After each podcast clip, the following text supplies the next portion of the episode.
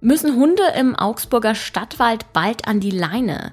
Und wie konnte es zu dem Zwischenfall am Wochenende kommen, wo ein Baum in den Stadtgraben gestürzt ist?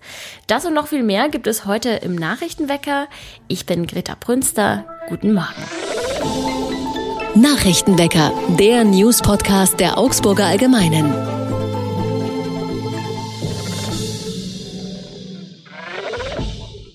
Es ist ein viel diskutiertes Thema, die sogenannte Gasumlage, also ein Beitrag, den alle Verbraucherinnen und Verbraucher zahlen müssen, weil die Beschaffungskosten für Gas gestiegen sind. Rund 2,4 Cent pro Kilowattstunde wird diese Umlage betragen. Das wurde gestern bekannt gegeben. Das klingt erstmal nach wenig. Für ein Einfamilienhaus kommen da Berechnungen zufolge in einem Jahr aber etwa 480 Euro zusammen, die zusätzlich gezahlt werden müssen.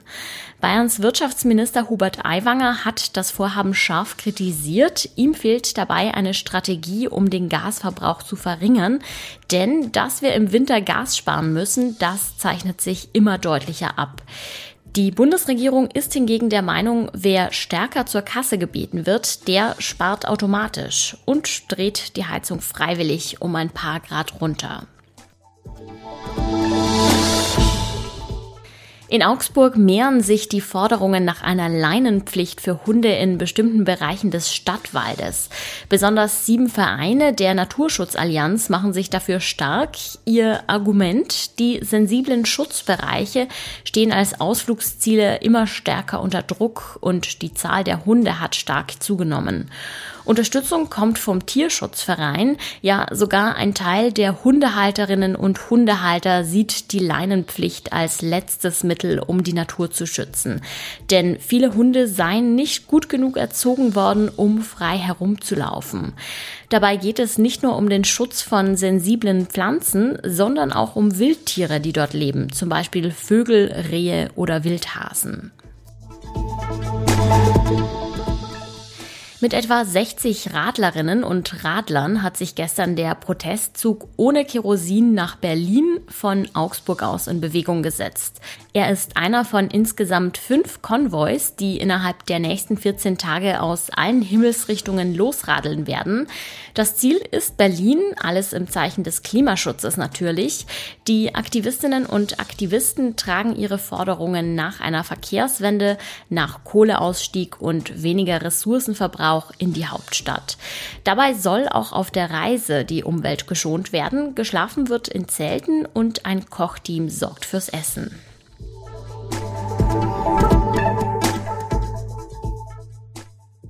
Wir kommen zum Wetter und es wird wieder sonnig, mittags mit bis zu 28 Grad und kaum Wolken am Himmel. Die Tiefstwerte liegen bei 15 Grad in den frühen Morgenstunden. Ja, bei diesem fantastischen Wetter sind viele Leute mit dem Boot unterwegs, zum Beispiel im Stadtgraben. Am Wochenende hat es da einen Zwischenfall gegeben, der zum Glück kein böses Ende genommen hat.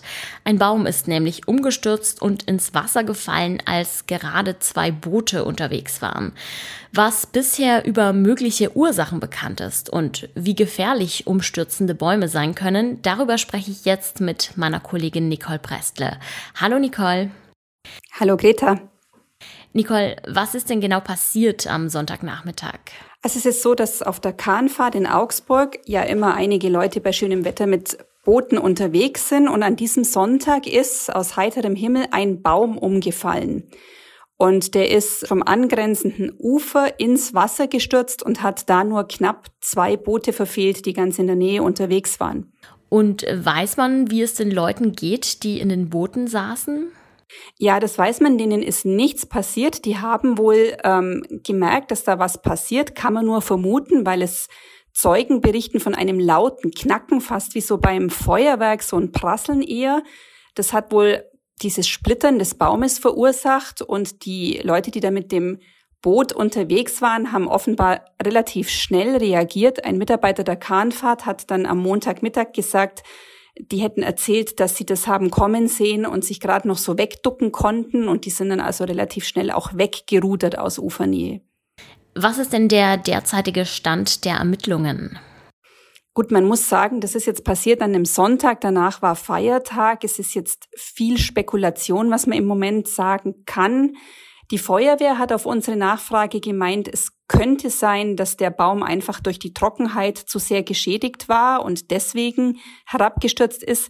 Ganz ehrlich weiß man im Moment auch nicht mal, ist es ein ganzer Baum gewesen oder war es ein sehr großer Seiten Ast oder, naja, Seitentrieb klingt so klein, aber eben ein, ein Teil eines Baumes nur. Es ist nämlich so, dass dieses Gelände, auf dem der Baum gestanden hat, ähm, nicht für die Öffentlichkeit zugänglich ist. Also man kann das bislang nur aus der Ferne diagnostizieren und auch die Feuerwehr und die Polizei haben uns momentan noch nicht mehr dazu sagen können, weil die das Ganze eben erst testen oder anschauen wollen. Wie ist denn die Lage eigentlich aktuell? Also kann man trotzdem weiter Boote ausleihen und damit durch den Stadtgraben paddeln oder wird jetzt gerade davon abgeraten? Nein, also ich war selbst am Montagmittag auf der Kahnfahrt und habe mich da umgeguckt und da ist alles ähm, sehr friedlich und geht seinen normalen Gang. Da kann man auch weiterhin Boote mieten, aber man kriegt dann einfach gesagt, man soll sich im Stadtgraben eben im mittleren Bereich und nicht so nah am Ufer halten. Und man muss auch ganz deutlich sagen, es ist jetzt im Moment an der Kahnfahrt nicht so, dass man da Panik haben muss, wenn man sich ein Boot ausmietet. Man muss halt einfach ein paar Dinge beachten und ähm, dann ist es kein großes Problem und man muss auch sagen, jetzt ist da ein Baum umgefallen. Natürlich besteht die Gefahr, wenn es die Trockenheit war oder was auch immer, dass solche Fälle immer wieder vorkommen. Aber man muss sich einfach bewusst sein, in dieser Zeit im Moment auch wer in, im Stadtwald spazieren geht oder in einem anderen Wald spazieren geht, diese Trockenheit setzt einfach im Moment den Bäumen zu, der Natur zu und ohne groß Panik machen zu wollen. Man muss einfach, wenn man unterwegs ist, immer gewappnet sein. Aber wie gesagt, die Kahnfahrt hat ihren Betrieb ganz normal weitergemacht am Montag. Es ist ja nicht das erste Mal, dass in Augsburg ein Baum umgestürzt ist. Äh, zum Teil kann das sogar drastische Folgen haben. Welche Fälle gab es denn, an die man sich auch noch Jahre danach erinnert? Der schlimmste Fall, an den man sich erinnern kann, liegt gerade mal ein knappes Jahr zurück. Das war, oder ein gutes Jahr, das war im Juli 2021. Da ist in Oberhausen an einem Spielplatz ein Baum umgefallen und der ist eben genau auf den Spielplatz gefallen. Und zu der Zeit hat sich da eine Mutter mit ihren beiden Kindern aufgehalten. Und die ganze Familie ist unter diesem Baum begraben worden und ein 22 Monate altes Mädchen ist damals ums Leben gekommen. Und es ist ein tragischer Fall, der bis heute nicht aufgearbeitet ist. Man hat dann ein Gutachten erstellen lassen, woran das gelegen haben könnte, dass dieser Baum umgestürzt ist. Und das Gutachten ist bis jetzt von der Staatsanwaltschaft noch nicht praktisch komplett ausgewertet worden. Man erwartet aber in den nächsten Wochen, dass da ein Ergebnis vorliegt. Ein anderer Fall war 2016. Da ist ebenfalls im Juli in einer Nacht eine Pappel umgestürzt in der Innenstadt. Und diese Pappel hat drei Pkw unter sich begraben. Die waren zum Teil ähm, Totalschaden.